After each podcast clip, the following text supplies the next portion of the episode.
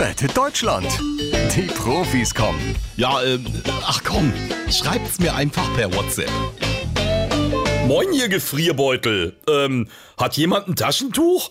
Nach dem Spiel gestern Abend muss ich echt meine Tränen trocknen. Olaf Scholz schreibt. Wieso? Hat der Christian Lindner dich wieder beim Monopoly abgezockt? Nein, Monite. Ich meine das Abschiedsspiel vom Yogi. Ach ja, als der Yogi gestern zum Abschied den Fans zugewinkt hat, da sind sogar meine Schlumpfaugen nicht trocken geblieben. Ja, aber was noch viel schlimmer war, ich durfte diesmal nicht in die Kabine.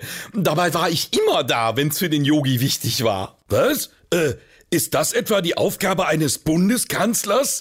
Also das hätte mir ja mal einer vorher sagen können, dann hätte ich die Baerbock gewinnen lassen. Ja, das wäre den Jungs sicherlich auch lieber gewesen. die mögen nämlich Frauen mit politischem Sachverstand.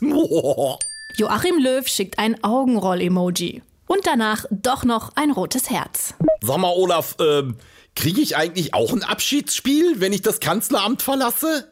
Gerhard Schröder schreibt. Oh ja, ein Abschiedsspiel für Angela. Wie wär's mit Squid Game?